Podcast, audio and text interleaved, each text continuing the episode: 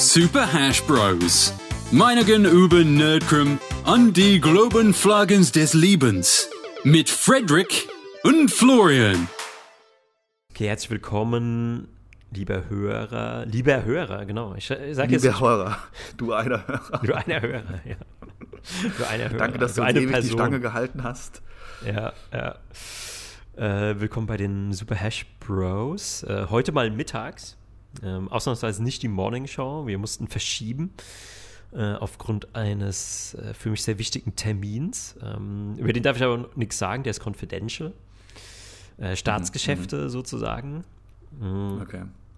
Und deswegen ist es für mich auch ein bisschen wie eigentlich die Morning Show, weil ich habe kurz vor dieser Aufnahme genappt. Also das mit dem Problem im Kopf, äh, das war jetzt ein bisschen persönlich, aber nee, aber apropos, apropos Problem im Kopf, Zungenbrecher. Ich meine, es ist ja durch alle Medien gegangen und eigentlich wollte ich gar nicht das, dem überhaupt keine Aufmerksamkeit schenken, aber die Slap des Jahrtausends ist ja stattgefunden.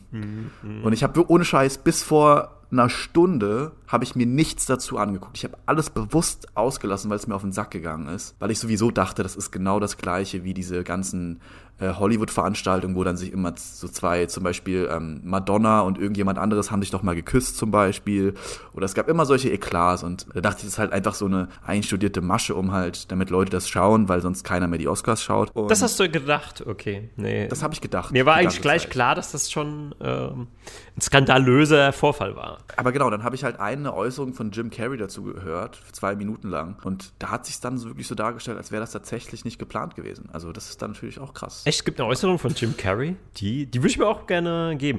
Ich habe mir nur von dem Simon, du kennst sicher auch den Simon Krämer, deutscher Kretschmer Kretschmer, genau, Simon von, Kretschmer. von RBTV, ja. Mhm. Ja, genau. Der, der hat dazu sich ziemlich lang ausgelassen. Und ich fand seinen Standpunkt auch ziemlich gut. Also er hat das echt schön äh, nochmal auseinandergenommen. Und deswegen hat mir das Thema auch in den Nägeln gebrannt. Mir ist aber auch bewusst, dass es ein Thema ist, was äh, genauso wie deine Aufnahmeknopfprobleme schon zu oft durch den Kakao gezogen wurde und ähm, eigentlich schon so ziemlich durch ist jetzt. Also da muss man eigentlich so als YouTuber oder Podcaster, musst du da am Tag danach dich da drauf stürzen wie so eine Hyäne und das rausballern, um da möglichst die Attention abzubekommen. Aber Ja, von mir aus können wir trotzdem, wir sind ja die Besonnenen, die da jetzt nicht, die da quasi mit äh, Recherche und einer gewissen Philosophie und Grundüberlegung dann nochmal da rangehen. Dissekten. Dissekten ist, glaube ich, das richtige, den Ja. ganzen Vorfall. Ja, also Aber- ähm, die größte Kritik, die man ja eigentlich äußern kann, ist ja, dass, also man kann es ja eigentlich, muss es einfach so sagen. Will Smith war offended, ja, er war getriggert durch einen Joke von, von Chris Rock und er konnte seine Emotionen nicht beherrschen und hat einfach zur Gewalt gegriffen. So, das ist ja erstmal die Prämisse. Wenn das wirklich nicht gespielt worden ist, dann ist das erstmal die Prämisse. Und die ganze Welt hat Applaus geklatscht und der ganze Saal hat Standing Ovations gegeben. Und da habe ich mir halt gedacht, ja, das ist natürlich der absolute falsche Weg, indem man eine, eine, eine Comedy-Persönlichkeit, die seit Dekaden in diesem Business ist, dann für einen Joke, der einen persönlich oder seine Frau persönlich angreift, direkt mit Gewalt zur Rechenschaft zieht und das wird dann noch belohnt. Also das ist der falsche Weg. Echt, aber dass der, auf dem Weg der Zensur. dass dieser, dass dieser Slap, der Slap des Jahrtausends applaudiert wurde, habe ich nicht mitbekommen. Ich glaube, da war schon Also jeder erstmal. schon. Okay, dann müssen wir das nochmal genau aber ich anschauen. war auch nicht da. Ich war nicht bei den Oscars. Also, Weil so, so wie ich es gesehen habe, war da erstmal so Stille. Absolute, absolute Stille im Raum. Weil es keiner glauben konnte. Jeder war erstmal so, äh, ist das jetzt echt passiert? Also ich glaube ja, das hatte ja diesen ganzen, das hat ja diesen riesenlangen Rattenschwanz mit Will Smith und seiner Frau. Ich weiß nicht, es gibt ja auch tausende Memes davon, wo Will Smith dann da, da sitzt mit dem heulenden Gesicht, mit dem verquollenen Gesicht. Ich dachte, du bist über die, Frau- die Elden Ring-Memes darauf gekommen. wo seine Frau ihm dann äh, lang und breit erklärt, äh, ja, ich habe dich betrogen und so, aber it's what I needed to do because I'm like an empowered person und so und dieses, dieser ganze Bullshit, der rumherum ist und keinerlei Verantwortung übernehmen für ihre eigenen Aktionen und Will Smith dann einfach nur da sitzt und sich einfach die, äh, die Augen ausheult und sie scheinbar immer noch liebt und sie einfach ihn behandelt. Ja, also sie ist halt einfach die Ultra-Bitch im Endeffekt und, wurde, und ihr wurde aber Applaus äh, geteilt und die ganzen Feministen haben sie angefeuert und die ganzen Männer haben eher mit, mit Will Smith gefühlt. Und ich glaube, in genau diese Wunde ist dann dieser Joke reingegangen, weil so wie ich das am Rande mitbekommen habe, hieß es ja dann, ja, you have a bald wife oder so, weil sie ja gerade sich die Ha- Haare geschoren hatte.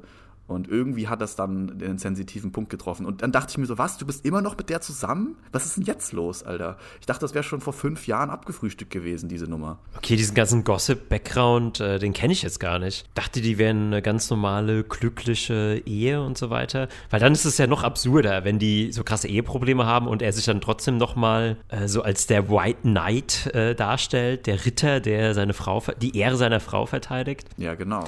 Ähm, Und also sie hat seine Ehre durch den Dreck gezogen. Also sie ist öffentlich gegangen.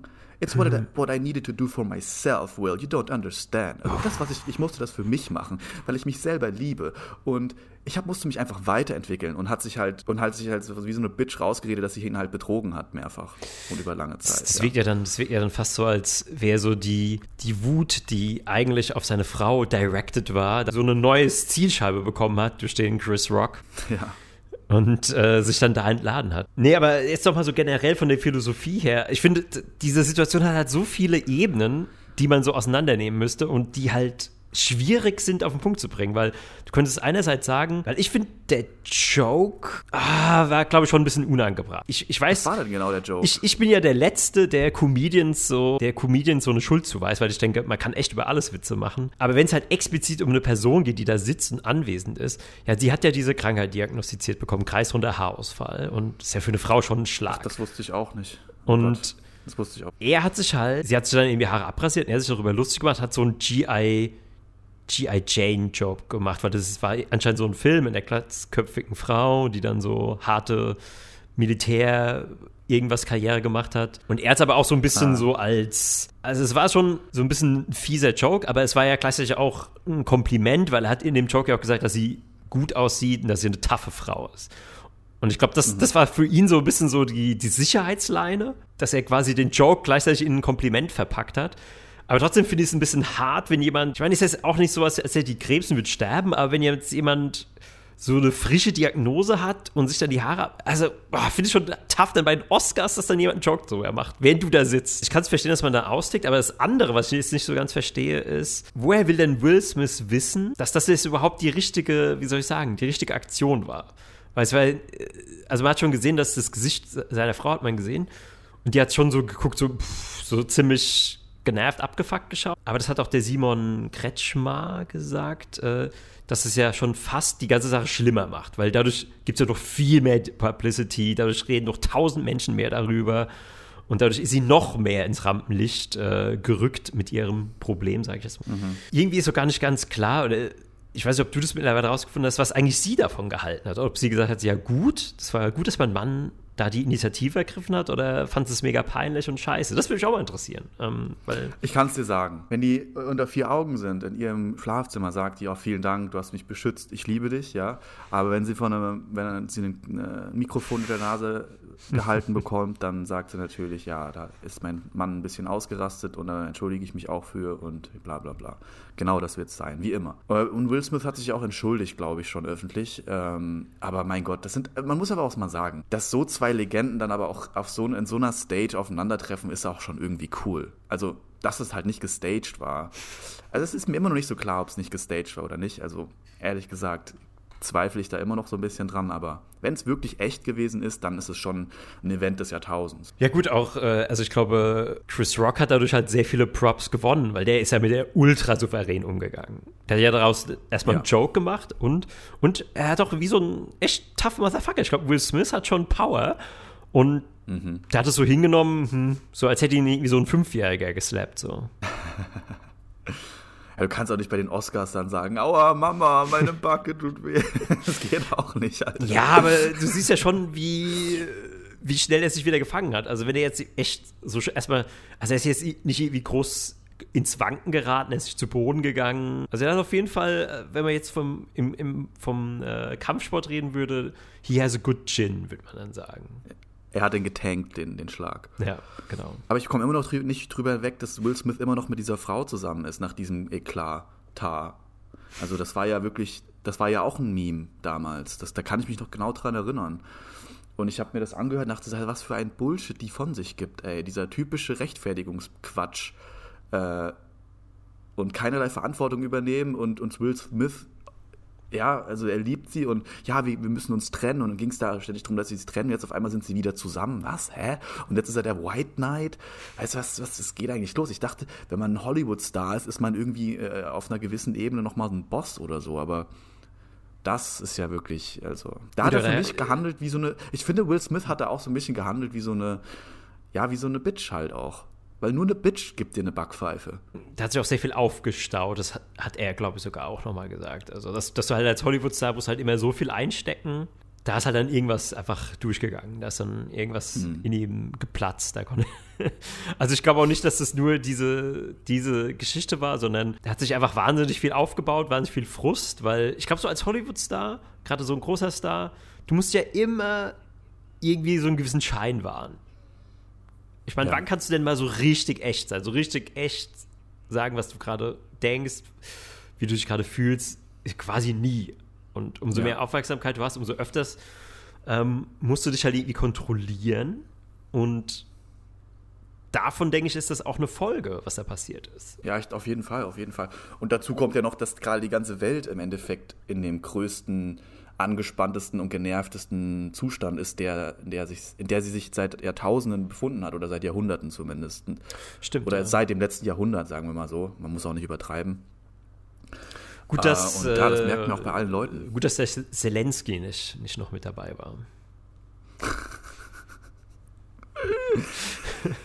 Ah.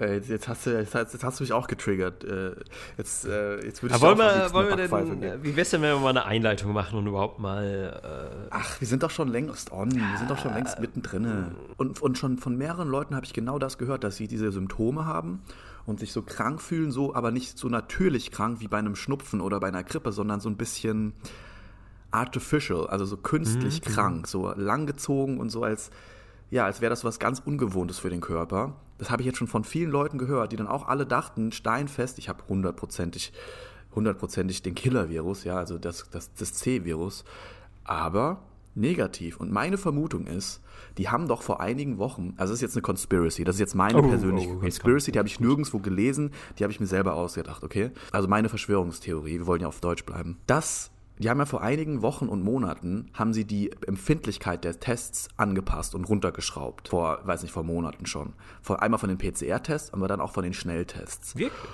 Und meine Vermutung ist, dass es schon längst neue Varianten gibt. Also nicht die Omikron, sondern die Beta-Crom, was auch immer, die so ein bisschen so funktioniert, aber die Tests einfach noch nicht anspringen.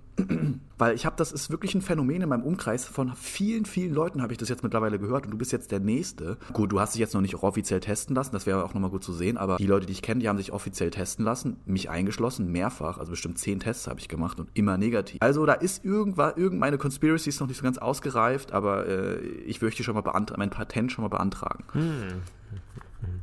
Und zu Patent ist auch ein gutes Stichwort, da möchte ich gleich noch was zu sagen. Gut, es könnte ja auch sein, dass äh, irgendwas mit den Biolabs passiert ist in der Ukraine, dass da die Russen vielleicht eins gesprengt haben und es ist mittlerweile hier rübergezogen und jetzt sind irgendwelche unbekannten, seltsamen biologischen Kampfviren hier im Umkreis, im Umlauf, die auf nichts, also die auf keinen Test anspringen, die uns aber irgendwie schwächen. Es würde mich nicht wundern, denn ich habe von einem anderen Verschwörungstheoretiker gehört, äh, der hat so eine Map, so eine, so eine Karte gezeigt von den Bombenangriffen von Russland. Ja, und die waren, sind eigentlich deckungsgleich mit den Biolabs der USA, die sie in der Ukraine haben. Es wäre nicht so abwegig, aber ja, wer hm. weiß, wer weiß das schon. Ja, ich, Am Ende ist es einfach nur eine Mutation von Corona. Ich fand es auch lustig, dass du, sag ich, dass du genappt hast, also mit N, und ich habe aber gemappt verstanden. Und ich dachte, das ist so ein neuer, cooler, junger Ausdruck, dass es gerade so hip ist, dass man Karten zeichnet. Ich habe echt so ein Bild gehabt, so, okay, du hast jetzt so zwei Stunden lang so eine Karte gezeichnet. Und deswegen bist du jetzt so geschafft. okay. Also eine Verschwörungskarte. ähm. Ja, genau. Mit so den roten Fäden von links nach rechts und alles miteinander verbunden und am Ende ist der ganze Erdball in so einem roten Wollding eingewickelt. Ja, richtig. Nee, aber zum Thema Patent, also das ist aber auch wieder nur so eine YouTube-Geschichte gewesen.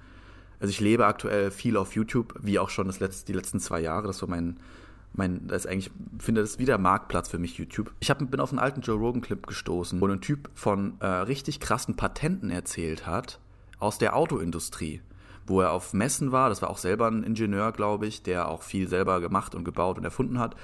Und er hat einen Menschen getroffen, der äh, einen richtig ausgefeilten äh, Motor erfunden hat. Der, also er hat verschiedene Geschichten erzählt. Eine Geschichte, dass, dass er einen Motor gefunden hat, der irgendwie 95% weniger Sprit braucht. Dann einen anderen Typen, der, der einen Motor, sogar ein funktionstüchtiges Auto gebaut hat, was nur mit der Luft funktioniert und gefahren ist. Dann ein anderer Mensch, der ein, ein Auto gebaut hat, was nur mit Wasser funktioniert. Ja, also du purst, machst einfach nur Wasser rein und dieser erste, dieser erste Fall, der hätte auch mit, also der hätte mit allem ionisiertem Wasser praktisch funktioniert. Also ob das jetzt Pisse gewesen wäre oder Was? ja, Fanta, ist egal, ja. Aber mhm, mhm, es hätte mit allem funktioniert. Und dann hat er den irgendwie ein Jahr später wieder getroffen, ja, den gleichen Typ. Und dann war der halt so mega ähm, wütend und sauer, weil er meinte, ja, er hat das Patent angemeldet, er hat sich das geben lassen und er hat, äh, und dann kam irgendeine reiche, irgendein, also er hat nicht gesagt, wer es war, aber wahrscheinlich ein, ein Autokonzern und hat ihm das halt für viel Geld abgekauft und dann hatte, haben die das halt für immer verstecken lassen, dieses Patent. Und er hat mehrere dieser Geschichten erzählt. Dann habe ich, mir hab ich mir die Kommentare so ein bisschen äh, durchgelesen unter den YouTube-Videos. Und da waren so viele Leute, die eine ähnliche Geschichte erzählt haben. Ja, mein Vater hat mal für jemanden gearbeitet, der so einen Wassermotor gebaut hat und hat für den Präsentationen geschrieben. Und der war voll erfolgreich und eines Tages ist er vom Erdboden verschwunden. Ja, entweder halt reich geworden und dann auf den Bahamas gelandet oder halt sich geselbstmordet. Also ähm, da bin ich auch in so ein kleines Rabbit Hole abgetaucht. Deswegen, Energiekrise hat für mich da nochmal eine andere Perspektive eingenommen, denn ich glaube, so stark wie die Energiekrise ist, ist sie nämlich tatsächlich gar nicht. Und ich glaube, wir haben Technologien zur Verfügung, die halt aktuell noch so ein bisschen zurückgehalten werden, die unsere Energiekrise auch schon längst äh, hätten lösen können. Also zum einen kannst du dir dazu sagen, es gibt sogar dann noch eine ältere Verschwörungstheorie, aber Theorie. Ich weiß nicht, inwiefern die mit diesen Patenten zusammenhält, aber angeblich hat Nikola Tesla sogar schon das erste E-Auto gebaut. Und äh, ja. die Ironie ist natürlich, dass jetzt die Firma Tesla nach Tesla benannt wurde und E-Autos baut. Und das war ein, einer von vielen Gründen, weshalb ja Nikola Tesla in Irrenhaus gesperrt wurde und ähm, möglichst mundtot gemacht wurde. Ähm, mhm. Und ein anderer Grund war natürlich, weil er hatte die Vision freie Energie für alle Menschen. Also, dass es quasi kostenlose wow. Energie für alle Menschen gibt. Und angeblich hatte er auch so diese Tesla-Coils, diese Tesla-Spulen, die irgendwie mit dem Erdmagnetfeld oder mit Erdenergie, also Strom produzieren konnten, dass du quasi eine komplett grüne und super simple, kostenfreie Energie Quelle haben konntest, die du einfach jedem, also du verkaufst einem einmal so ein Ding und dann hat er quasi ausgesorgt. Und wow. Energie, das große Problem ist eben mit freier Energie oder kostenloser Energie, es ist ein riesiges Machtinstrument. Weil wenn du Menschen kostenlose Energie gibst, dann sind die extrem unabhängig und dann müssen sie vielleicht auch kaum Scheißjobs machen. Weil zum Beispiel, sagen wir, du hast genug kostenlose Energie, da kannst du auch einfach deinen eigenen Bauernhof betreiben. Weil du kannst alles, du kannst ja Du kannst die, ähm, die Maschinen betreiben, du kannst die, äh, die, die ganzen Produkte anbauen, die ganzen das Gemüse, Kartoffeln, kannst du alles anbauen. Ähm, und du brauchst ja. ja. dann eigentlich nichts anderes. Weil selbst wenn du jetzt versuchen würdest, autark zu leben, wir, du hast jetzt deinen eigenen Garten und baust da alles an, du kaufst keine Lebensmittel ein, bräuchtest du immer noch Energie. Du brauchst Heizenergie, du brauchst äh, Benzin in Form von Energie zum, ja, zum Autofahren mhm. oder eben ähm, oder eben Geld, um öffentliche Verkehrsmittel zu nutzen. Und das, das ist einer der Hauptfaktoren, die Menschen in die Abhängigkeit bringt. Und deswegen ist es den Mächtigen, die die Masse kontrollieren, niemals äh, daran gelegen, dass es günstige ähm, oder gar kostenlose Energie gibt für das breite Volk. Aber könntest du dir sowas vorstellen, dass es sowas gibt, dass solche Patente, die uns extrem weiterbringen würde, als Menschheit, also in Energietechniken, halt schon vor 10, 20, 50 Jahren aufgekauft wurden und versteckt mhm. wurden. Also es ist für Kannst mich irgendwie unvorstellbar. Eine, einerseits in mir, ich, ich bin echt hinhergerissen. Einerseits denke ich, ja, ich kann es mir vorstellen, aber andererseits denke ich, wenn die Menschen wie ich so perfide und böse, das würde uns ja eine absolute Utopie bringen. All diese ganzen Probleme, auch die ganzen Umweltprobleme lösen. Ja gut, aber ich meine... Und es gibt ja, ich, ich, ich glaube, es gibt, ich glaube wirklich daran, dass es große Gruppen von Forschern und Menschen gibt, die wirklich nur das Beste wollen und damit Nachdruck dran forschen, Welt besser zu machen. Und das wundert mich dann eben, weil, also entweder ist quasi die böse Seite, die das alles unterdrückt, einfach so viel stärker, wie ich es mir nicht vorstellen kann, oder ist es eben doch Bullshit, dass es diese Patente gibt. Also ich glaube, es gibt Patente, aber ich glaube nicht, dass die schon so mega ausgereift sind. Also zum Beispiel dieses, dieses Auto, was nur mit ähm, diesen geladenen Ionen oder so gefahren ist. Aus der Luft war das, glaube ich, mit der, mit, also mit Sauer, also das nur um die umliegende Luft, das hat halt nur so 10, 15 km/h gefahren oder so, oder Meilen. Aber mhm. immerhin so. Also es ist halt, mhm. man, wahrscheinlich müsste man da noch mehr Brainpower reinstecken, aber da waren halt so viele Kommentare, die solche ähnlichen Stories berichtet haben unter diesem Video. Also Tausende, aber Tausende. Und dann dachte ich so, Alter, in was für einer Welt bin ich? Und vor allem auch, glaube ich, weil mein Vater mir das mal erzählt hat, vor allem als ich, als ich ganz, ganz jung war. Und der ist halt so ein, so ein, so ein, so ein Technikfuchs. der ist der wahre Technikfuchs, by the way. Mm. Ähm, deswegen hat das bei mir so einen, so, einen, so einen bleibenden Eindruck hinterlassen. Aber nochmal zum Thema Energie. Wenn jetzt wir freie Energie zur Verfügung stellen würden, was es ja auch der, der, der größte, sage ich mal, ähm, Einschnitt wäre ja auch, dass sozusagen der Dollar seinen Wert verlieren würde. Weil der Dollar ist ja nur, hat ja nur so einen Wert, weil du dafür Öl kaufen kannst. Und dafür hat ja die USA mit aller Macht gekämpft. So, und wenn das jetzt wegfällt, wenn ja. du das Öl nicht mehr brauchst, dann wird der Dollar nichts mehr wert und damit stürzt auch die Supermacht USA zusammen. Das Problem ist halt immer bei solchen Stories, auch mit diesen Patenten. Ich meine, es könnte doch sogar wirklich sein, dass ein Autokonzern dieses Patent abgekauft hat hat dann damit experimentiert, hat gedacht, okay, das ist vielleicht promising, vielversprechend, aber es hat dem dann ins Nichts geführt. Sie haben halt nicht was rausgekriegt, was schneller fährt als 10 Meilen pro Stunde und dann haben sie eben gesagt, ja gut, pff, brauchen wir nicht mehr so ungefähr, brauchen wir nicht mehr weiter verfolgen. Also die Möglichkeit gibt es ja ganze, auch. Wenn deine ganze Industrie, wenn deine ganzen Fabriken, wenn deine ganze, dein ganzer Import, Export, deine Werbung, alles, ja, und das sind ja auch Kartelle oder Oligarchien im Endeffekt, diese großen Autokonzerne, die sich auch absprechen und sowas. Wenn das alles auf dieses, äh, auf diese Natur, natürlichen Rohstoffe ausgelegt ist, dann kannst du nicht mit diesem einen Patent, dann würdest du mit diesem einen Patent deine komplette äh, Firma obsolet machen und auch alle anderen. Dann probierst du rum und dann Das muss ich mir gar nicht vorstellen. Also so, so wache ich eigentlich fast jeden Morgen auf. Genau, so wachst genau. du eigentlich immer auf, genau. Und genau. auf einmal hast, schaffst du es, dieses Ding hinzukriegen. So, dann erzählst du deinen Freunden, deinen Familien davon. Und dann sagst du, wow, das, ist, das funktioniert wirklich krass. Jetzt und wir möchten das Patent von ihnen haben. Ja, da würde ich sowas von Ja sagen. Das wäre sowas von egal. So, und genau das gleiche hat mein Vater mir gesagt. Also, die geben dir so viel Geld, dass du, deine Kinder, deines Kindeskinder, deine Kindeskinder, Kindeskinder nicht mehr eine Sekunde in ihrem Leben arbeiten müssen, ja? Pitch ich dir jetzt mal eine Idee. Glaubst du, die ist Milliarden wert? Ähm, weil ich wache ja auch oft auf mit meinem Erfindergeist, dann habe ich so eine Idee im Kopf. Und eine Sag's der. Lieber nicht, Flo. Eine der, der besondersten Ideen, die ich auch schon oft gepitcht habe und die sehr viel Anklang gefunden hat, ist folgende. Ähm, und zwar Toilet Mail. Und die wirst du jetzt natürlich fragen, was ist Toilet Mail? Darf ich eine Theorie äußern und dann sagst du mir, ob es stimmt. Okay. Ist es so eine, ist es sowas wie eine ähm, Flaschenpost nur übers Klo, dass du sozusagen noch eine analoge Post hast, die du einfach mit deinem Stuhl zusammen runterspülst? und dann geht das ins Rohr und kommt beim Nachbarn raus und sagt, hör mal auf, so laut rumzuschreien oder so. Äh, nicht ganz, nee, es ist äh, viel besser, weil man, man möchte ja seine Zeit möglichst optimieren, vor allem im Business-Bereich. Und stell dir mal ja. Folgendes vor. Du hättest jetzt einfach einen, so eine Art Toil Toilettenrollenhalter und ein spezielles Toilettenpapier. Ähm, und der Halter ist ans Internet angeschlossen und ist natürlich konfiguriert und so weiter über eine App.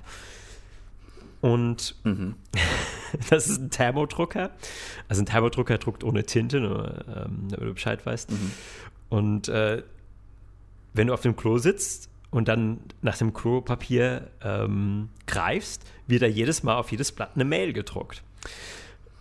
Und somit kannst du zwei Dinge auf einmal machen. Du kannst dann die Mitarbeiter-Mails lesen und vor allem, wenn dann jemand nach einer Gehaltserhöhung fragt, denkst du dir halt so, ich zeig dir, was ich davon halte, Herr Schmidt. Und dann wischst du dir damit den Arsch ab und dann war es gut.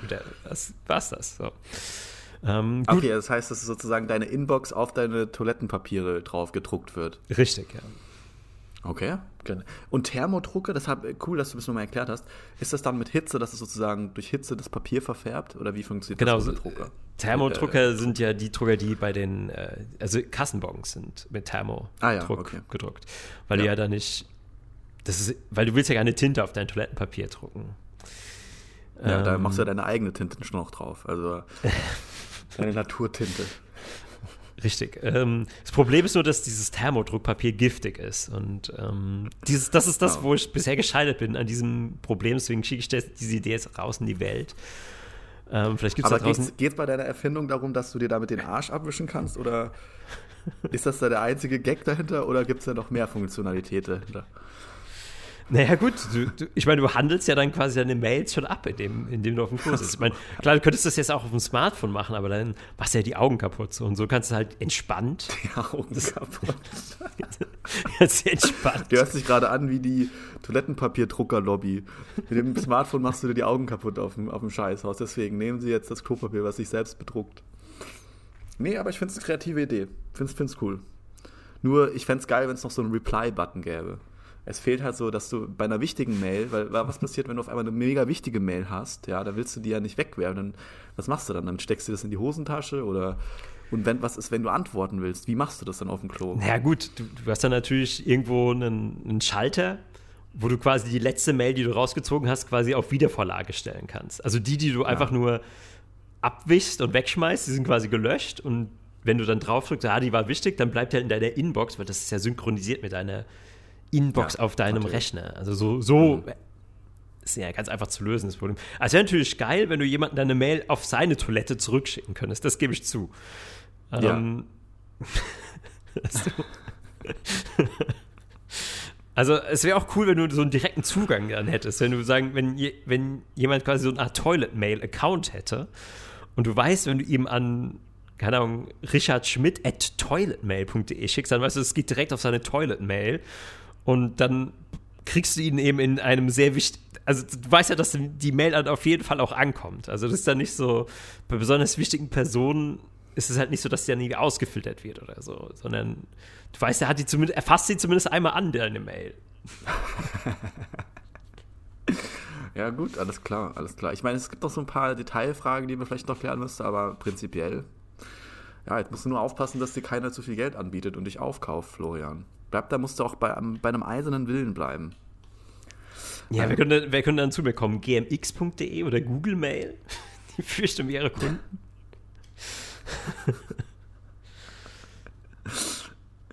Ja, da findet sich bestimmt eine Lösung. Und dann in so 200 Jahren gibt es so zwei Podcaster, die reden so darüber, wusstest du, dass mal jemand eine geniale Idee hatte? Aber es ist nur eine Verschwörungstheorie. Man weiß es nicht so genau. Oh, das hat mich gerade, oh Gott. Also ich habe gerade so an das Paralleluniversum gedacht, bei dem in dem Podcast in 20 Jahren oder 40 Jahren. Oder in einem Podcast, der jetzt gerade stattfindet, aber in einem Paralleluniversum.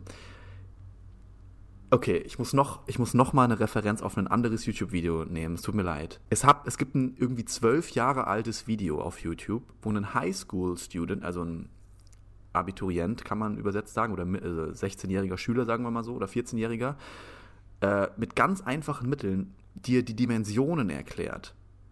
What? Und ich habe sowas noch nie miterlebt, weil das ist ja eigentlich voll das komplizierte Thema, aber er hat es halt ultra easy geschafft zu erklären. Und ich will dich kurz mal ein, kurz damit einreihen, weil wir haben ja auch viel mit Psychologie und Physiologie und äh, das andere du meinst es aber war- Dimension im Sinne von erste, zweite, dritte, vierte Ganz Dimension? genau. Ganz genau. Okay. Philosophie war das Wort. Ähm, er hat gesagt, okay, wenn du jetzt, du nimmst einen Strich, ja, wenn du jetzt annimmst, dass es einfach nur eine, eine gerade Linie ist, dann ist das eine, eine, dann ist das äh, eine Dimension, ja. Du bewegst dich dann auf einem Strich. Das ist eine Nee, eine Wenn du Dimension ist ein Punkt. Ein Strich ist, ist sind schon zwei Dimensionen. Genau, aber wenn du, ähm, bleib mal bei dem Beispiel, nur Okay. damit du das Bild jetzt besser verstehen kannst. So, wenn Gut, du okay, ein Strich, der- hast, Mhm. wenn du jetzt zwei Striche hast, die miteinander verbunden sind, also eine Fläche, dann hast du zwei Dimensionen, ja? Die ganz, also die hat keine Höhe, die ist einfach nur unendlich flach und halt unendlich weit und unendlich breit, ja? Das ist zweidimensional. Okay, ja, doch. Ja. Nee, ist richtig. Wenn ja. du jetzt, wenn du dir jetzt vorstellst, du bist in diesem zweidimensionalen Konstrukt, ja, dann kannst du ja im Endeffekt nur eindimensional Sachen wahrnehmen. Also du kannst nur einen Punkt wahrnehmen, immer. Mhm, So. Ist auch ein bisschen schwierig, die Erklärung. Aber jetzt stell dir mal vor, du gehst in die dritte Dimension. Das heißt, du hast, äh, du hast einen Bücherstapel. Das heißt, du hast eine Höhe, eine Breite und eine Länge. So, dann hast du drei Dimensionen. Wenn du dich in diesem dreidimensionalen Konstrukt befindest, dann kannst du ja das sehen wir ja auch selber. Wir sind ja auch in einem dreidimensionalen Konstrukt. Unsere Welt ist dreidimensional, ja. Dann kannst du, nimmst du alles in zwei Dimensionen wahr. Also du nimmst ja von allem eigentlich nur, auch mit deinen Augen oder auf einem Bildschirm, nimmst du alles nur in zwei Dimensionen, also in einer Fläche wahr. Natürlich kann man Tiefen und Schärfe und so weiter, aber das, du nimmst ja trotzdem alles in einer Fläche da. Also das Vordere verdeckt das Hintere sozusagen. Das heißt, du hast im Endeffekt nur eine Fläche, die du sehen kannst. So. Mhm, Bist du, folgst du mir noch? Folgst du mir noch? Ja, ja, genau. Also du kannst ja auch nicht, also ich glaube, du willst darauf hinaus, man kann ja eine dreidimensionale Welt zwei Dimensionen projizieren und so kann man genauso gut eine eindimensionale Welt, äh, zweidimensionale Welt auf eine Dimension projizieren und genau, jetzt kommst du weiter. Genau. Genau, und jetzt ist er noch einen, einen Schritt weiter gegangen und hat gesagt, also er hat gesagt, im Endeffekt, die, die zweite Dimension besteht aus unendlich viel aufeinander gestapelten eindimensionalen Welten. Oder ja unendlich lange, du hast, du hast ja sozusagen unendlich viele Striche übereinander gelegt und dann hast du auf einmal eine Fläche. Und das ist dann die zweidimensionale Welt. Die Fläche, ja? Ja, ja. Es wäre gut, wenn wir jetzt irgendwie Bild hätten und du würdest das alles so mitzeichnen. Ja, ich zeichne das auch alles mit, aber es wird leider nicht aufgenommen.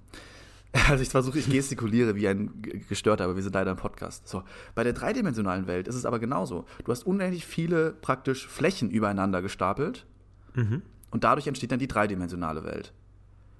So.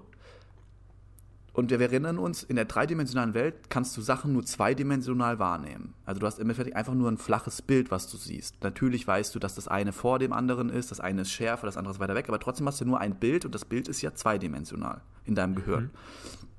So, und jetzt hat er den Schritt weiter gemacht zur vierten Dimension. In der vierten Dimension gilt das, gilt das gleiche Prinzip. Ah, aber ist es nicht so, dass ich dann auch, ich habe mal gehört, dass man in der vierten Dimension auch Dinge über den Lauf der Zeit verteilt sehen kann. Das, ähm, das ist schwierig, das, das ist mit der Annahme, das hat, da ist dieser Highschool-Student auch drauf eingegangen, das ist mit der Annahme, dass die vierte Dimension die Zeit wäre, was aber schon nicht so ganz stimmt. Das ist schon ein bisschen widerlegt worden. Okay. Aber ja, es wäre, es würde stimmen, wenn die vierte Dimension die Zeit wäre. Krass. Stimmt. Du hast es echt erklärt, beziehungsweise der, der Student hat es erklärt. Also den Schritt hat er nicht gemacht, aber den habe ich dann gemacht. Aber ja. Ja, du bist halt Krass, dann noch ein bisschen, bisschen älter und gerne. Das ist absolut krass, ja. Nee, aber ich wollte nochmal auf ähm, die Wahrnehmung eingehen, weil weshalb ich dann nochmal auf diese vierte Dimension der Zeit gekommen bin, das ist jetzt nur eine Krücke. Also ich will jetzt auch nicht sagen, dass das die Zeit ist, aber jetzt überleg mal Folgendes. Sagen wir, du hast jetzt, wir in unserem dreidimensionalen Raum entnehmen jetzt zwei Würfel, zwei ganz normale Würfel, die sechs Seiten haben. Und ich lege die jetzt vor, vor mir auf den Tisch und gucke aber auf den einen Würfel so drauf, dass ich den anderen nicht sehen kann. Also dass der andere komplett verdeckt wird. Ähm, wenn ich jetzt aber die Perspektive wechsle und von der Seite gucke, dann sehe ich eben beide Würfel auf einmal. Und die Frage ist jetzt, wenn ich jetzt Ja. in der vierten Dimension wäre, hätte ich dann die Möglichkeit, weil das ist ja quasi auch, da liegt ja Zeit dazwischen. Also zwischen dieser einen Perspektive, wo ich nur einen Würfel sehe, und der zweiten Perspektive, wo ich sie beide sehe, vergeht ja Zeit. Ich bewege mich ja dann durch die Zeit auch, um beide Würfel wahrzunehmen. Und die Frage wäre jetzt in der vierten Dimension, ob ich dann ohne diese Bewegung durch die Zeit quasi schon diese beiden Zustände auf einmal wahrnehmen kann. Also einmal den verdeckten, einmal den nicht verdeckten. Das war jetzt noch so. Also mein Argument ist, du, äh, du, du siehst ja den Würfel dann nicht durch die Zeit, sondern du siehst ihn durch die veränderte Perspektive. Einmal hast du von links und einmal von oben meinetwegen drauf geschaut. Und dadurch ent- ergibt sich das Bild von den beiden Würfeln. Und wenn du in der vierten Dimension leben würdest, würdest du nicht nur, nicht nur beide Würfel sehen, sondern du würdest alle Seiten gleichzeitig aller beider Würfel sehen. hm, ja, stimmt. Das ist die vierte Dimension. Stimmt, ja. Aber ich frage mich, wie dann die Wahrnehmungsorgane der vierten Dimension sind, weil wir sind ja nur deswegen zweidimensional, weil unsere Netzhaut, genauso wie bei einem Fotoapparat, der Chip, ist ja eine Fläche. Und das Bild kommt ja auf unsere Netzhaut, auf eine zweidimensionale Fläche und deswegen sehen wir zweidimensional. Das heißt ja, unsere, also wenn wir vierdimensionale Wesen hätten, hätten wir dann dreidimensionale Sinne und deswegen könnten wir die Welt dreidimensional sehen. sondern du würdest alle Paralleluniversen gleichzeitig wahrnehmen können. So wie du auf dem Blatt Papier, wenn du das als zweidimensionale Fläche annimmst, auch alles gleichzeitig dir anschauen kannst, ja? Weil du ja in der dritten Dimension bist. Aber wenn du in dem Papier drinne lebst, dann siehst du nur, siehst du im Endeffekt nur einen Punkt. oder so, wenn du da drinnen bist. Aber wenn du auf das Papier drauf schaust, Ja. kannst du, oder ein Streifen, genau, aber wenn du auf Papier drauf schaust, siehst du halt alles auf dem Papier, ja. Und genau das gleiche mit, ist mit der dritten Dimension. Und das hat mir zum ersten Mal so wirklich die Dimension einleuchtend verständlich gemacht. Aber ich wollte noch mal auf Dr. Manhattan eingehen. Nee, was? Wer ist das? Dr. Manhattan. Superheld? Mehr oder weniger. Das ist eine, ja, eine Art Superheld aus Watchmen. In Watchmen gibt es ja nur Anti-Helden, da gibt es ja keine richtigen Superhelden. Ah, Ja, ja, ja, ja, ja. Hast du Watchmen mal Okay. gesehen? Ja, ja, habe ich gesehen. Jetzt kommt es auch langsam zu mir. Genau, und der Dr. Manhattan ist ja jemand, der ein vierdimensionales Wesen ist und der quasi auch alles irgendwie gleichzeitig wahrnimmt und auch alle möglichen Dimensionen und Zeitzustände gleichzeitig wahrnimmt. Und ich wollte nur sagen, Ach, das dass dieser blaue Alien-Dude. Jetzt erinnere Ja, ich mich, genau. das Dr. Manhattan. Ja, ja, genau. Ja, dieser blaue Dude. Der eben an mehreren, in mehreren Zeiten gleichzeitig sein kann, aber auch in mehreren ähm, Positionen gleichzeitig sein kann. Mhm. Und über ihn wird ja auch quasi die Vierdimensionalität nochmal ein bisschen erklärt oder etwas verständlicher. Aber wir können es ja auch gar nicht verstehen. Also, weil genauso wie die zweidimensionalen Wesen ist es für uns ja, Ja. unmöglich, die vierte Dimension zu verstehen. Ist komplett unmöglich. Es gibt eine Ausnahme, es gibt eine Ausnahme. Aber da gehen wir jetzt ins Metaphysische rein. Einmal durch so, wir- bestimmte bewusstseinserweiternde Substanzen kann man, könnte man es verstehen. Zum Beispiel Joe Rogan würde jetzt mit dem DMT anfangen. Oder halt durch starke Meditation oder außerkörperliche Erfahrung. Dort verlässt du ja den dreidimensionellen Raum und bewegst dich dann in einer anderen Dimension und dort könntest du es auch noch wahrnehmen. Oder verstehen. Das nur das Problem ist, wenn du dann zurückkommst, ja, dann übersetzt das dein halt dein dreidimensionales Gehirn, die vierdimensionale Erfahrung in ein dreidimensionales Konstrukt, in was dein Gehirn ist. Und dadurch hast du im Endeffekt wieder nur ein Bild davon und kannst nicht das exakt wiedergeben. Nee, ich wollte nur gerade sagen, äh, kennst du dieses Meme, wo, wo so eine Person da steht? Ich glaube, es gibt es als mit Mann und Frau.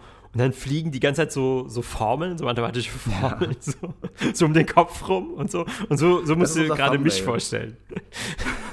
so musst du gerade mich vorstellen. So aufgerissene Augen und das sind so tausend Matheformeln, die so die ganze Zeit so vor meinen, so um meinen Kopf rumschwirren. Und du redest einfach nur so und ich bin so voll in so einer Trance. Das, das ist das Thumbnail, Okay, bist du genau. in der guten Form der Trance oder bist, hast du abgeschaltet? Habe ich dich komplett verloren? Wenn ich dich komplett verloren habe, dann äh, habe ich es nicht richtig gemacht. Es ist so, äh, es ist so beides. Also einerseits habe ich nicht mehr aktiv zugehört, aber zwei, aber gleichzeitig, gleichzeitig. Also ich war trotzdem irgendwie in deiner Welt. Also du hast mich so in deine Welt reingezogen, aber mein bewusster Verstand war abgeschaltet. So. Also wie Hypnose eben, also wie eine echte Hypnose quasi. Wahrscheinlich habe ich einfach den Ausschalter. Ich habe einfach das Notaus getroffen bei deinem Gehirn. Und dann hat es einfach so Map, Map, Map, Map, Map gemacht und das war's. Overflow dazu. Weil du kannst ja ein, einen Server oder ein IT-System auch dadurch abschalten, indem du es einfach so mit Informationen zubombst, dass irgendwann der Speicher überläuft. Da haben wir einen Buffer Overflow dazu. Aber gut, dass du mir das sagst, weil dann geht es wahrscheinlich den, dem unserem Zuhörer auch genauso. Deshalb gut, dass du mich da nochmal auf den Boden der Tatsachen gehalten hast. Ja, deswegen, ich wollte es nochmal eben verbildlichen, dass auch wenn man das jetzt nicht verstanden hat, man muss sich einfach nur vorstellen, so ein Bild wie so mathematische Formeln die ganze Zeit so im Raum rumschwirren und das hilft, das hilft, glaube ich, allgemein, ähm, da, damit besser umzugehen. Das habe ich jetzt, das war also das war jetzt ein Gag. Ich glaube, je nach Interpretation kann es das Gleiche sein, aber es kann auch was Unterschiedliches sein. Also ein Kobold ist für mich eher sowas, das ist so groß wie eine Tasse auf dem Schreibtisch. also Kobold sind für mich so ganz Kobold- kleine Wesen, die sich so in den Ritzen überall verstecken und Unheil anrichten. Chlamydien und? Goblins. Chlamydien. Und ah, okay, das hat ein bisschen gedauert, aber ja, jetzt hast du mich rausgebracht. Und Goblins sind ungefähr so groß wie so Midgets, also so wie Kleinwüchsige. Aber Moment, bei Harry Potter gibt es doch auch Kobolde und die haben, das sind die Banker nämlich, die sind so groß wie Midgets. Die werden auch von Midgets gespielt. Man soll nicht Midgets sagen. Also schneid das bitte raus, derjenige, der das jetzt cuttet. Und gleichzeitig Sicher? sind diese Kobolde, diese, diese, ja, und gleichzeitig sind Kobolde diese ähm, grünen irischen Kobolde mit dem Pot of Gold, mit dem Topf von Gold am Ende vom Regenbogen. Und ich glaube, der ist eher so groß wie eine Tasse äh, Kaffee, ja. Aber, Genau. oder sagen wir mal so vielleicht so groß wie eine Wasserflasche. Aber diese Kobolde, äh, kann es nicht auch so ein Übersetzungsfehler sein? Wie heißen denn diese Kobolde in, in Englisch? Diese, das weiß ich leider nicht. Diese äh, J.K. Rowling Kobolde, weil die heißen bestimmt nicht Kobold. Was ist denn die Übersetzung von Kobold überhaupt? Keine Ahnung. Ich glaube, Vielleicht Gnome. ist die Übersetzung von Kobold einfach Goblin, das würde unser Gehirn einfach Nee, nee, explodieren. nee, äh, Gnome ist die Übersetzung. G-N-O-M-E, Gnome. Nee, aber Gnome ist wieder was anderes. Das Wie, weiß das ich auch, weil schon ich Harry Potter gelesen habe. Da gibt es nämlich auch Gnome. Kein Scheiß, hab ich jetzt, das ist jetzt das ist auch kein Scheiß. Das kein Stimmt, das Joke, ist ja auch auf. Deutsch, gibt es ja auch Gnome, stimmt. Aber ich dachte mir, Gnome das- sind dann diese kleinen Gartengnome, die sind so groß ungefähr, naja, sagen wir mal. wie so eine ein Wasserflasche. So eine, so eine Selters, so eine Selters-Flasche. Aber sind die mit den spitzen Hüten? Das sind die, das sind die, äh, ja genau, das, nee, das sind die Kobolde mit den spitzen Hüten. Also ich glaube, wir brauchen da auf jeden Fall nochmal, durch. gibt es nicht jemand, der, der sich damit auskennt, der uns da mal Nachhilfeunterricht geben kann? Einer, der Fantasy-Wissenschaften studiert hat. Äh, nee, aber ich wollte eigentlich auf was ganz anderes hinaus, weil ich würde gerne unsere tierische Episode nachholen und zwar, ich wohne jetzt in der Nähe vom Zoo und ich komme fast täglich am Zoo vorbei, am Frankfurter Zoo. Und obwohl mir immer die Tiere leid tun, bin ich trotzdem sehr versucht, da mal reinzugehen und mir das einfach mal wieder zu geben. Einfach nur, um nochmal dieses hautnahe Tiererlebnis zu haben. Ich weiß nur nicht, ob ich mir die Affen geben kann, weil die, die tun mir halt am meisten leid, weil die sehen echt aus wie so eingepfäschte Menschenkinder oder Menschenjugendliche. Äh, war die Idee, genau, du gehst in den Berliner Zoo und ich gehe in den ähm, Frankfurter Zoo und dann treffen wir uns für eine Episode und dann holen wir quasi die Tierepisode nach. Dann interviewen wir die Affen oder was? Ja, wir, müssen halt, irgendwie- wir müssen halt irgendwie Content im Zoo sammeln. Also das überlasse ich jetzt dir, ob du die Affen interviewen willst. Vielleicht fragst du auch einfach mal einen, einen Affenpfleger, was er davon Ja, dieser, dieser Whistleblower aus ZDF und ARD, die dann da wirklich ausgestiegen ist, die genau das gesagt hat. Ne? Die sind dann teilweise zu Orten hingegangen, da hatten die vorher eine Story vorgelegt, die sie, wo sie Bilder sammeln mussten und Interviews sammeln mussten. Und dann kommen die da an und die Story ist gar nicht da. Also die Realität ist gar nicht so, wie die Story es vorgibt. Und dann haben die halt anstatt eine, die Realität abzubilden, haben die einfach Sachen so äh, verändert. Es ging damals um irgendwelche Gas, äh, um Gasleaks und äh, Luftverschmutzung. Dann sind die extra vor so einen Gasmaskenshop gegangen, damals in New York, und haben dann extra so irgendjemanden gefragt, ja, haben da Leute interviewt und sind dann zu einem nach Hause gegangen und sagen, ja, kleb mal hier deine Fenster ab und so. Und also das hat die berichtet, auch von ZDF. Das, das hat, so ein Whistleblower gab es da halt und ähm, die wurde dann auch gefeuert und alles mögliche. Und Ich bin ja selbst mal, äh, ich bin ja selbst mal Opfer geworden. Echt? Obwohl ich mich als sehr medienkompetent sehe, äh, gab es da auch auf der Zeil in Frankfurt ein Radio-Interview. Ich glaube sogar vom Hessischen Rundfunk, da kam so ein Typ und der hat mir dann auch so Suggestivfragen gestellt. Und weil ich aber, und weil es eben, du bist dann erstmal so, oh, erstmal so aufgeregt, da spricht mich jemand an, dann richten die so ein Mikrofon und dann kannst du eben nicht klar denken. Und danach, als ich wieder dann so bei klarem Verstand war, ich dachte, boah, dieser Wichser. Der hat mir hier so voll Ja. die Worte in den Mund gelegt und der hat wirklich die Fragen schon so, ich weiß jetzt nicht mehr auswendig, aber er hat sie genau so gestellt, dass da so ein bisschen was Kontroverses und mh, ich glaube sogar, da ging es um so Flüchtlingsfragen, ging es nicht sogar um, es, es hatte, glaube ich, so, es war so dieser Zeit, wo so die Flüchtlingskrise am, am Überpochen war, am, am Hochpochen war. Und äh, der hat das schon ganz schön raffiniert gemacht, ja. Und da bin ich dem auch zum Opfer gefallen, diesem Journalismus. diesem- Krass. Wurdest du dann auch abgebildet? Äh, Ich weiß ja nicht, ob der meinen Beitrag genommen hat. Ich habe ja, ich hab ja nicht so. den H H Hessischen Rundfunk oder HR3 habe ich ja nicht durchgehört über 24 Stunden lang, ob die das jetzt genommen haben. Ich bin denen auch mal auf den Leim gegangen. Und Oh. zwar war das zu so einer, war das auch auf der Zeil übrigens. Äh, da bin ich lang gelaufen, ja. Und dann auf einmal springt mich so ein Typ an. Also der kommt schon richtig so angejoggt, aber hat so richtige, na, verranzte und ekelhafte Klamotten an, Haare zerzaust und so ein bisschen dreckig ins Gesicht gemalt und so Loch in der Hose, bla bla bla. Kommt zu mir, also wirklich angesprintet auf, zu mir, auf mich zu und sagt, "Ka- kann ich einen Euro haben oder kann ich fünf Euro haben? Und ich so, nee, aber irgendwas war falsch. Und dann hat er mir direkt das Mikro hingehalten und gesagt so, ja, okay, ich bin ja ein Journalist und äh, warum haben Sie jetzt mir kein Geld gegeben? Genau, dann kam ein anderer an und hat mich gefragt, warum haben Sie mir jetzt hier kein Geld gegeben? Und es war halt einfach nur ein Bait. Achso, ja. er war so verkleidet. Er war so verranzt Genau, er war verkleidet als Obdachloser. Und lustigerweise wollten die einfach nur zeigen, ja, wenn man scheiße aussieht, kriegt man kein Geld zugeschickt. Aber das stimmt nicht. Weil das war genau zu einer Zeit, wo ich so ein soziales Experiment mit mir selber gemacht habe. Dass ich habe gesagt, okay, ich will einfach mehr geben der Welt. Auch wenn das ein Drogenabhängiger mhm. sonst ist. Wenn mich jemand fragt, gebe ich dem einen Euro, egal was. Ich stelle auch keine Fragen, ich gebe dem einfach ein bisschen was. Mhm. Aber mhm. der Typ ist mit so einer komischen Energie gekommen, der ist richtig angejoggt und hat noch so ein komisches Grinsen auf der Lippe gehabt, sodass es so richtig unauthentisch war. Und weil das so unauthentisch war, konnte ich damit nichts anfangen. Ja, hm, also ich hatte das hm, Gefühl, der hat es nicht mal versucht und deswegen bin ich dann so, nee, und bin weitergegangen. Und dann hat mir jemand das Mikro unter die Nase gehalten und gesagt, warum haben sie dem jetzt nicht gegeben?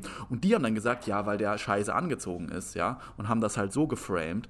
Aber das hatte einen ganz anderen Grund. Aber dafür reicht die Zeit halt nicht, weil du wirst dann so unter Druck gesetzt, dann ist auf einmal die Kamera da in dem Face und dann kommst du gar nicht klar und dann bist du nervös und dann. Da kann ich mich aber auch erinnern, die, weil du sagst dann was und dann fassen die das nochmal so zusammen, aber so ein bisschen falsch und in so eine Richtung. Die sagen dann so, ja, würden sie sagen, ähm, habe ich das richtig verstanden? Würden sie also das und das sagen und dann sagst du meistens einfach nur so ja und, und dann hat er dir das schon in den Mund gelegt. Dann hat er so getan, als hättest ja. du das gesagt. Ganz aber in genau. Wirklichkeit hat er es dann schon so so umgedichtet, so deine Worte so leicht umgedichtet, umgedreht und dir dann so als Satz serviert und sobald du den abnickst, weil du sagst ja, ähm, eigentlich muss man immer sagen, nein, sie haben, sie haben mich da falsch verstanden oder so. Aber dann schalten die wahrscheinlich schon ab, wenn du sagst, nein, das haben wir falsch verstanden. Dann sagst du, okay, nächster. kriegen wir jetzt die Antwort, die wir suchen. Haben uns jetzt am Ende ein bisschen verzettelt in den ganzen Stories. Ich hätte jetzt noch eine Stunde weiterlabern können, weil ich jetzt irgendwie so in Redelaune bin, aber wir können das ja vertagen auf ein nächstes Mal und zum Glück haben wir diesmal auch aufgenommen und diesmal klappt es auch mit der Technik. Das hat mich gefreut. Ja, was mit Sicherheit nicht gelöscht wird, ist dieser Podcast. Also ich hoffe, die Episode nicht. hat Spaß gemacht.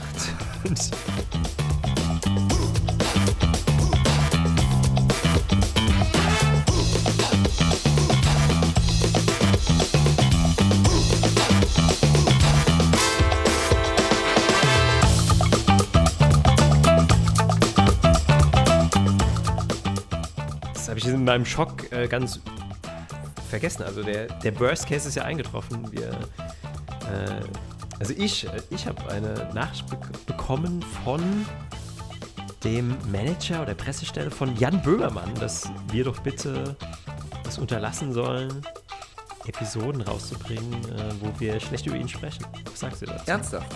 Ja. Ist das passiert? Das ist passiert, ja. Also ich finde, das ist wie so eine kleine eine kleine bronzene Medaille, die uns gerade angesteckt wurde. Ja, die Medaille ist halt nur leider so viel wert, wie der 1. April wert ist. Oh. ja, ich wollte ich wollt die Folge nicht ohne Aprilscherz ausklingen lassen, aber ich du nimmst mir nicht zu sehr übel, dass, dass ich diese harte Karte unter der Hosen, also, also dass ich unter die Gürtellinie gegangen bin mit Jan Böhmermann. Ich facepalme gerade seit seit du, das, seit du den Satz gefinisht hast, facepalme ich mich selber, dass ich dir so auf den Bein gegangen bin. Da bin ich aber froh, dass du es zumindest kurz geglaubt hast, weil ich wusste nicht so ganz, wie, ich hab's, äh, wie ich hab's echt überzeugt. Ist okay, auch nicht so abwegig. Also ich, ich hätte auch nicht das genommen, wenn ich nicht auch selber dran glauben würde, dass das theoretisch passieren könnte, weil ich schätze den schon so ein, dass das so ein Narzisst ist, der so das Internet durchforstet und äh, dass der sowas dann nicht auf sich sitzen lassen könnte. Selbst wenn es der kleinste Podcast der Welt ist, glaube ich, würde er es nicht auf sich sitzen lassen. Aber ja. wenn wir ihn mehr, wenn wir ihn getaggt hätten und so weiter, dann könnte ich mir das vorstellen. Aber wir haben uns da noch relativ zurückgehalten.